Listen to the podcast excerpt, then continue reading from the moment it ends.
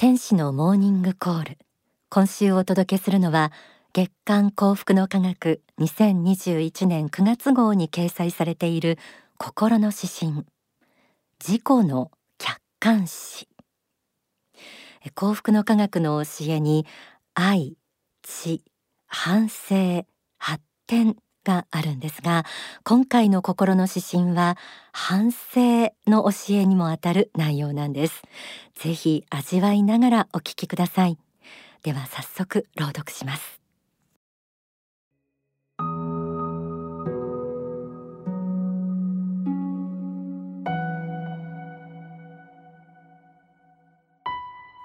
心の指針。自己の客観視。自己を客観視することは難しかろう。大抵の人たちは本能の赴くままに生きているしそれが主観のままに生きていることと同義だとも知らない。しかし自己を客観視できるということが霊的生活霊的目覚めへの始まりでもあるのだ。自分だと思っているものが肉体的五感によって突き動かされている感情に過ぎないと知るのは哲学や宗教の始まりでもある。外側から自分を見るという立場は守護霊的存在の目を意識するということでもある。そしてそれは悟りの深まりによって神仏の目で自己を眺めるということにつながる。かくして自己の客観視には宗教的真理を学ぶ必要が出てくるのだ。信仰を持つ者を軽んじるべきではない。霊的な自己がわからないということは無知であるということだ。この霊的な目でこの世の人々が自慢していることを眺めるがよい。いずれあなたはこの世を去る存在だ。すべてを捨てて真なる心だけを持ってあの世へと移行する。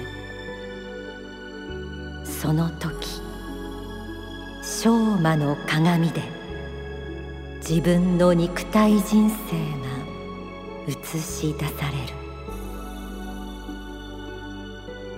自己の客観視が死んでからできる人はやはり悲しい存在だ。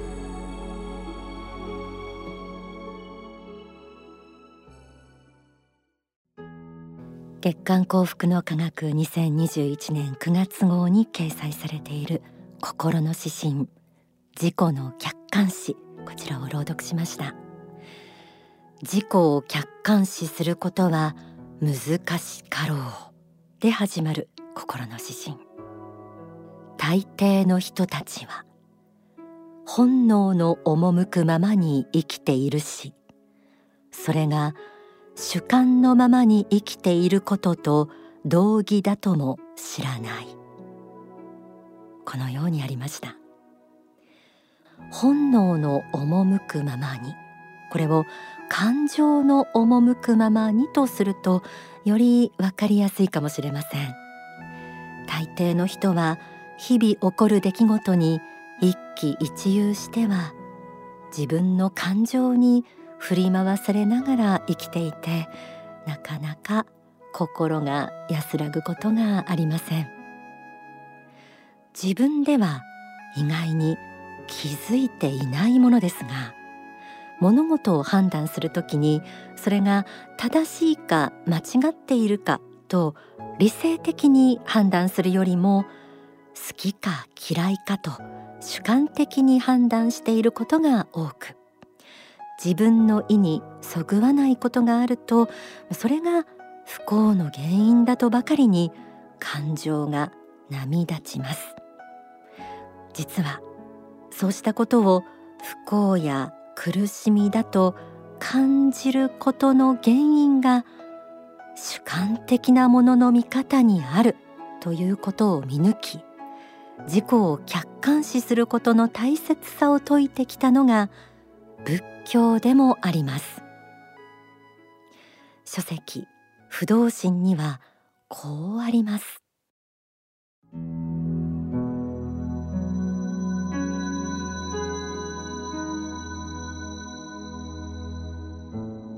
反省の方法として伝統的には八正道があります。八正道にはまず正見。正しく見るということがあります。これは自分は人に対して正当な見方をしたか。自分自身に対しても正当な見方をしたか。第三者の目で見ることができたか。などということです。八正道といえばこの番組でも何度かお伝えしましたがブッダ釈尊が説かれた8つの反省法。その1番目が証券でこれはまさに第三者の目で自己を客観視するということです。心の指針には自己を客観視できるということが霊的生活霊的目覚めへの始まりでもあるのだ。とも説かれていました。反省は宗教修行の本道でもあります。ほとんどの人は肉体に基づいた自己認識を持ち自分の目耳鼻舌体の五感で感じられるものこそが実在で目に見えるもの手で触れることができるものが世界のすべてだと思っているかもしれません。だからこそ学歴お金地位名誉異性などに執着してはそれがあたかも自分自身のように自慢するのでしょう。しかし反省を通して霊的視点が得られるとこの世の世界は全く違って見えてきます。では自己を客観視するとはどういうことなのでしょうか。心の指針にはこうあります。外側から自分を見るという立場は守護霊的存在の目を意識するということでもある。そしてそれは悟りの深まりによって神仏の目で自己を眺めるということにつながる。反省とは自分の良心に照らして自らを顧みることでもありますがその心の奥底にある善良な心こそ守護霊の目でもありさらに霊的目覚めが進めばその目は神仏の目へとつながっていきます。心の中に神仏の目から見た善悪の価値基準を持つことが大切になってきます。それは仏法真理の学習によって得られる知恵でもあります。この世的にいくら学問を積んで偉いと言われてもあの世も霊も信じることができなければそれは神仏から見たならば無知である。ということです。この霊的な目でこの世の人々が自慢していることを眺めるがよい。さあどうでしょう。霊的な目で自分をそして身の回りの世界を少し眺めてみてください。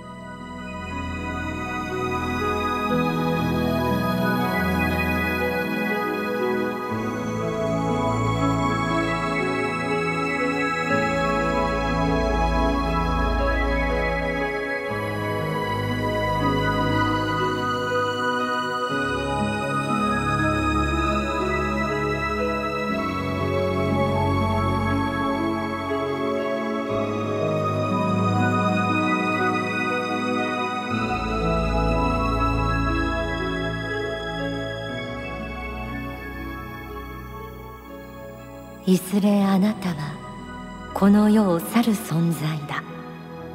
すべてを捨てて真なる心だけを持ってあの世へと移行する。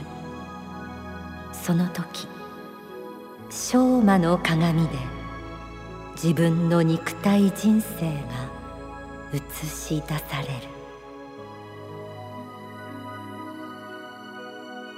死んであの世に持って帰れるものは心しかないとするなら自分はどう生きるか。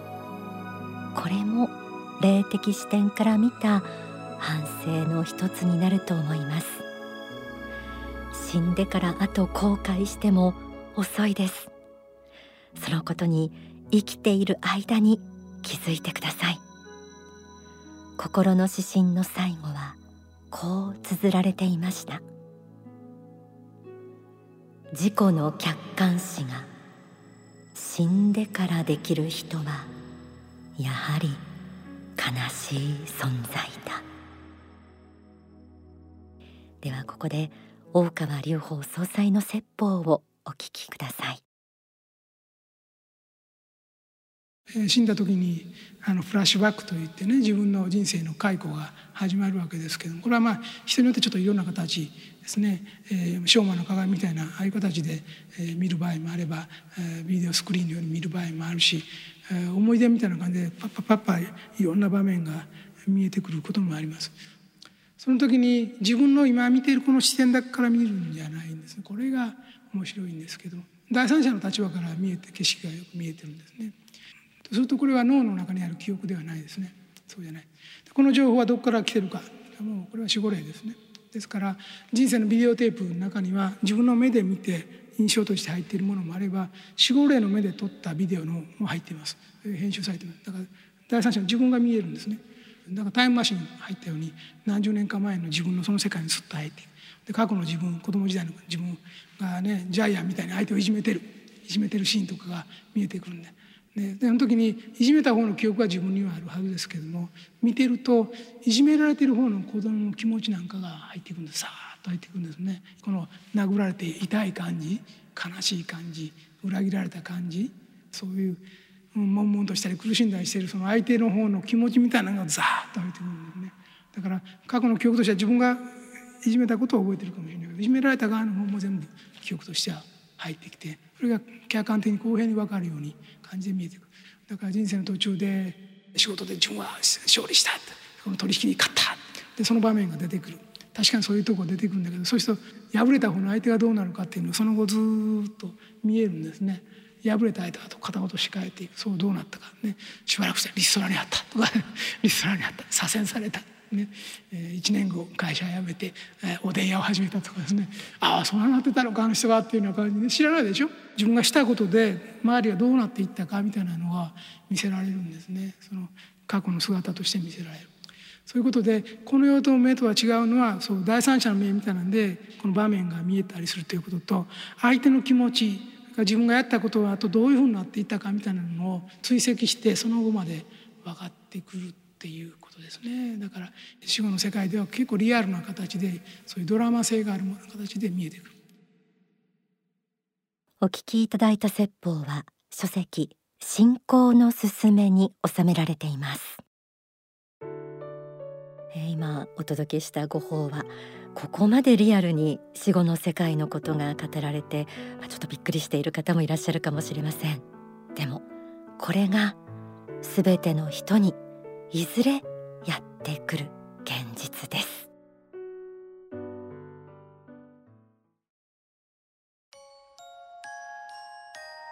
ではここで一曲お送りします。映画夢判断そして恐怖体験へご覧になった方いらっしゃいますが現在まだ公開中のところもあると思います。その映画の挿入歌儚くて拙くてをお送りしましょう。歌はコウタさんです。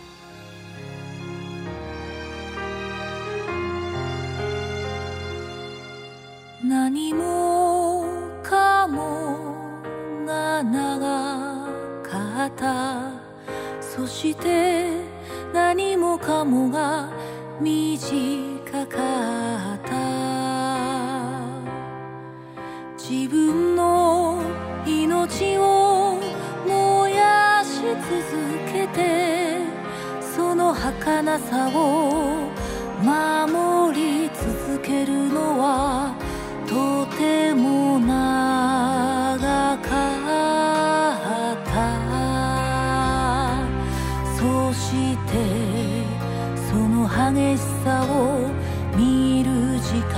はとても短く拙く感じた。大部分の時間は切ない思い出で埋め尽くされている。夏が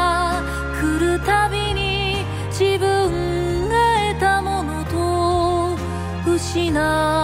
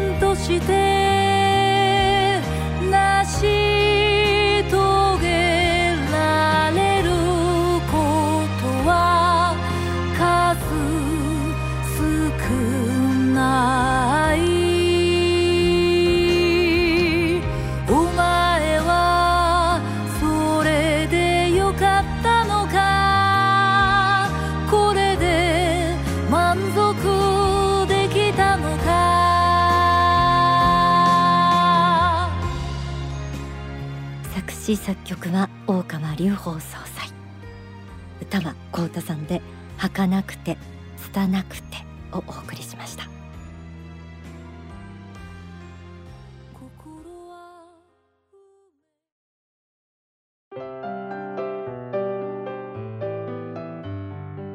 今日お届けした心の指針は真の反省にもつながる自己の客観視。これをするのに最適な場所がやっぱり幸福の科学の少女です。忙しい毎日から少し離れてほっと静かに落ち着く時間ぜひ少女で過ごしてください。もう神社仏閣と同じように誰でもご利用いただけるというふうに思っていただければと思います。今日のテーマに即しておすすめはですね日光少女の八正道初級という研修です。あと横浜昇進館では幸福な人生のための祈り祈願祭というのがあるんですが今年は天使のモーニングコール30周年公開収録と合わせて開催されます。えそれが9月の18日になります。で幸福な人生のための祈り祈願祭そのものは9月の11日にも予定されているということです。えーぜひ本当の反省であなたの仏性を輝かせてください。